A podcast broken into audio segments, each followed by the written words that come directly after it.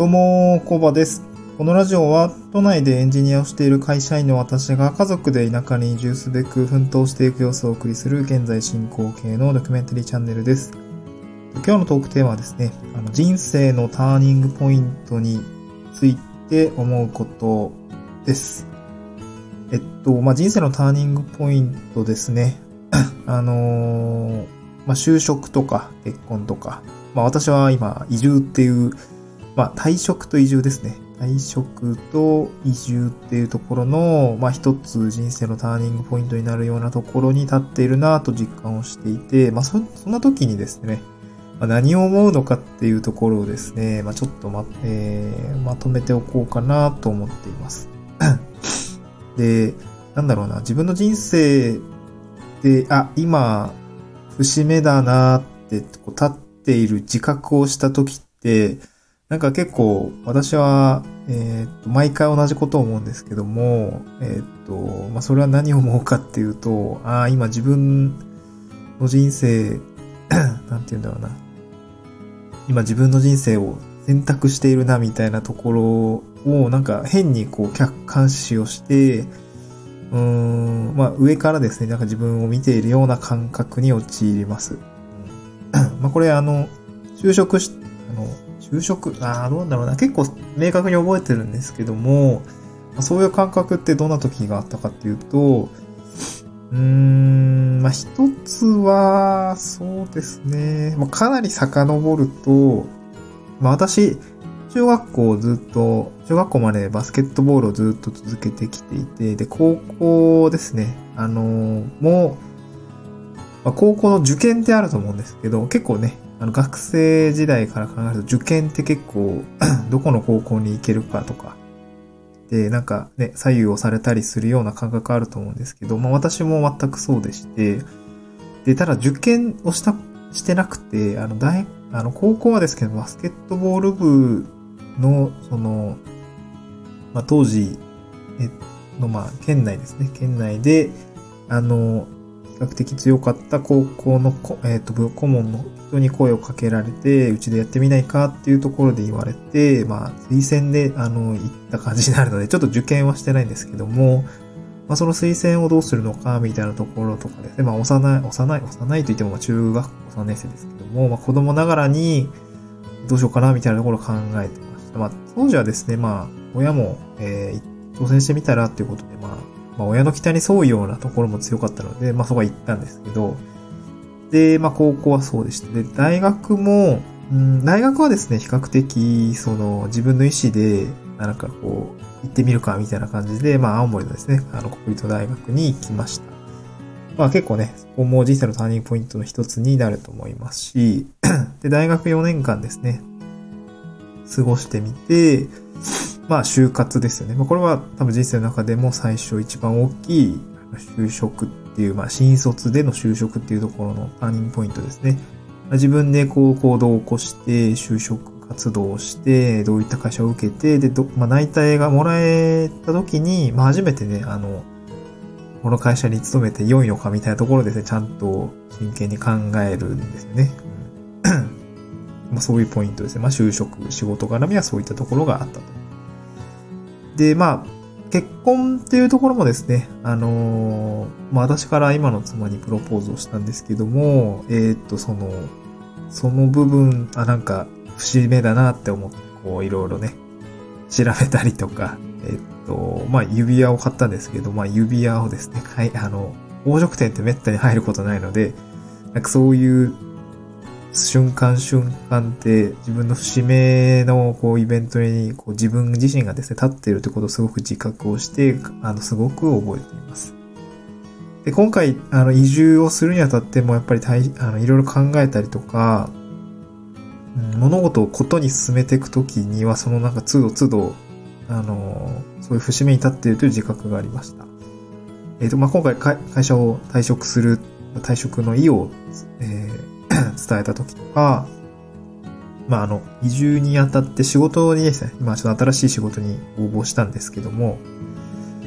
はい。まあ、そういったところも少しまあ、節目節目かなっていうところと感じました。あ、で、この話なんでし始めたのかっていうと、実は昨日ですね、あの、新しい仕事、移住先での仕事について、あの、選考がすべて終わりました。あの、面接だったんですけど、すべて終わったので、もうあとは結果を、まあ、来週 まで待つというようなところで、今、なんだろう、この人生のターニングポイントの真っ只中ということで、ちょっとこういうのをトークテーマにしました。まあ、あと本当にですね、もう企画書とか、応募書類とか全部出して、面接もしたので、本当にもうただ待つだけなんですね。ただ待つだけというような状況です。まあ、で、まあ、この節目に立った時に、どういうことを、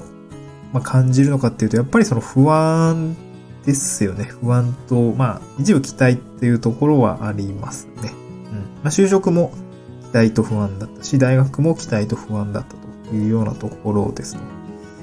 で、まあね、えー、期待と不安どっちが大きいかっていうと、まあ大体の人って不安の方がね、あのー、大きくなるかなと思うんですね。人間ってなんかそういう風にできてるのかなと思う。ま、そんな話を聞いたことあるので、この不安、不安なんですよ。で、今私が移住に対して、うん、まあ、どういう不安を抱いてるかっていうと、まあ、まず仕事ですよね。仕事が、次の仕事決まるのかっていうところが一番不安ではあります。あの、収入、一部、まあ、少し固定的な収入にはなるので、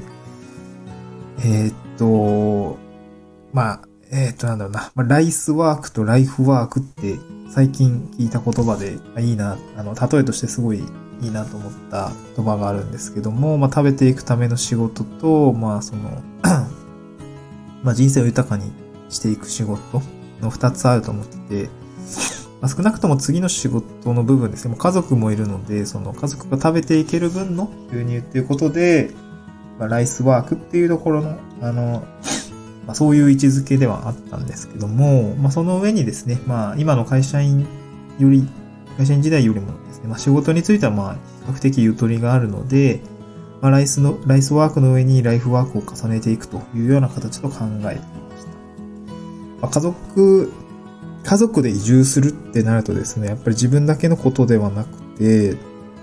家族のこと、家族を養うことについても、まあ、しっかりと考えないといけない。まあ、それはしっかりと考えるって言ってるのは、うん、やっぱりお金の話ですね。お金の話はもう切っても切り離せないというようなことがあると思うので、まあ、そのし、地盤を、地盤というか、まあ、なん、食い、食い縁をつないだ上で移住することがやっぱり、この不安と戦うには、まあ、そこを超えていかなければならないのかなと感じました。まあ、なので、これから家族で移住する方については、やっぱりそのところはシビアに考えて、仕事、まあ、食い縁をつなぐための、まあ、状態を保った上で移住するのが、まあ、自分にとっても、家族にとっても不安と向き合うためには必要なもの、必要なこと、必要なプロセスなのかなと思いました。で、まあ、あの、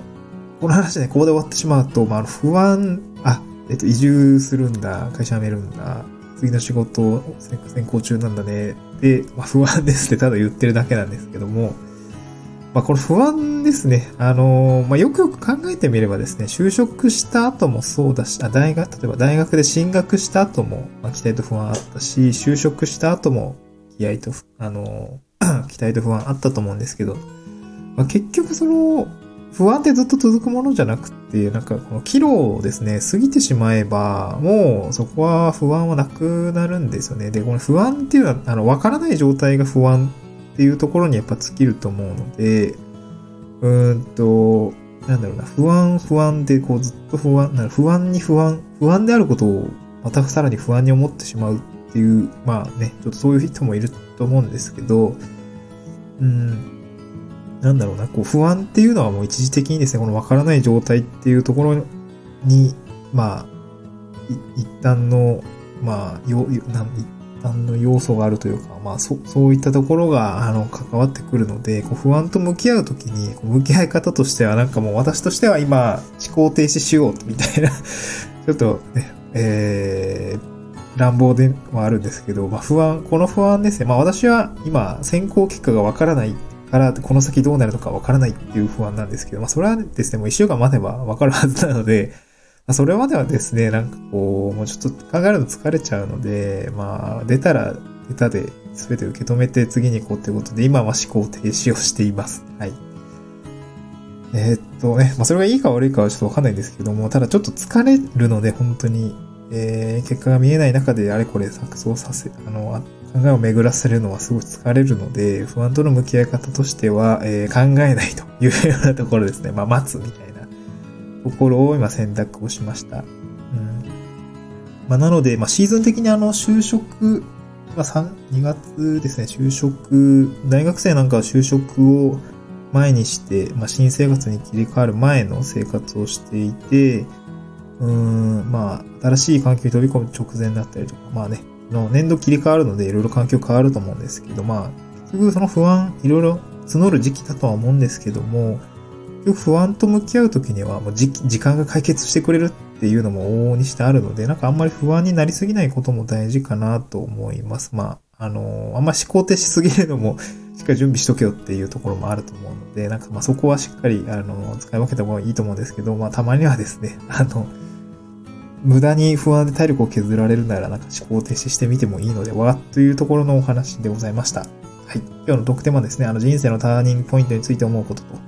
いうところでお送りさせていただきました。はい。また次回の収録でお会いしましょう。バイバーイ。